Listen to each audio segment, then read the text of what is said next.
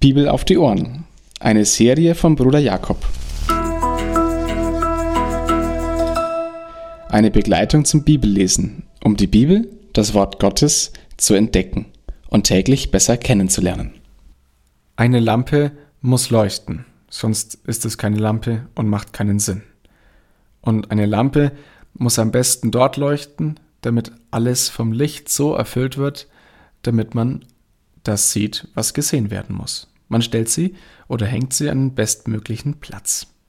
Das ist logisch. Und jetzt wird das Gleichnis, das Jesus hier verwendet, doch recht rätselhaft.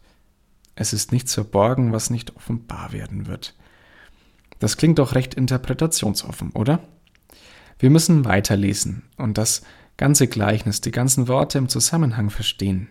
Wie wollen sie denn verstanden werden?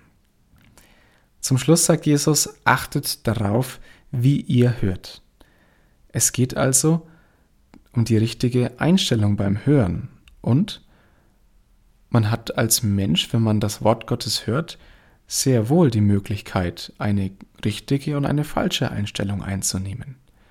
Also in Erinnerung an das gestrige Gleichnis, man hat schon eine Entscheidungsgewalt darüber, welches Land ich bin, auf das das Wort fällt.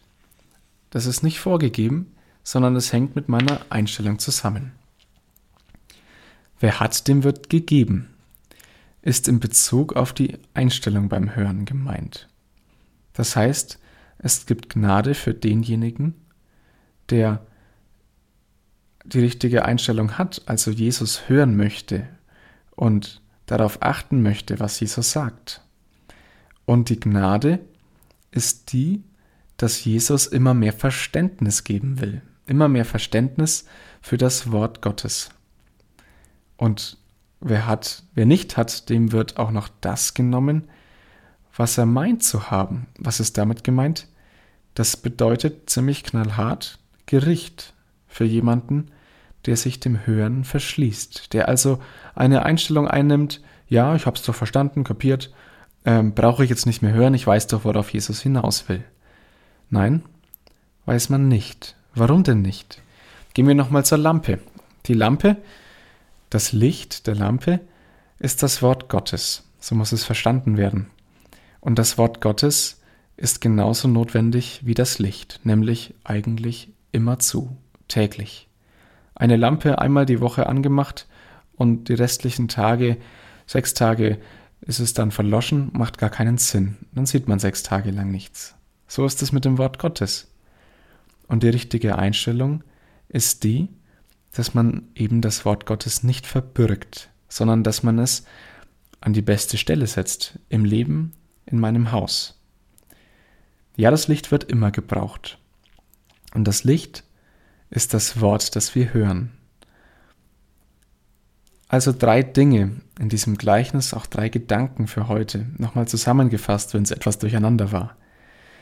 Erstens, es geht um die richtige Einstellung, und zwar täglich. Täglich offen gegenüber dem sein, was Jesus, was das Wort Gottes sagt.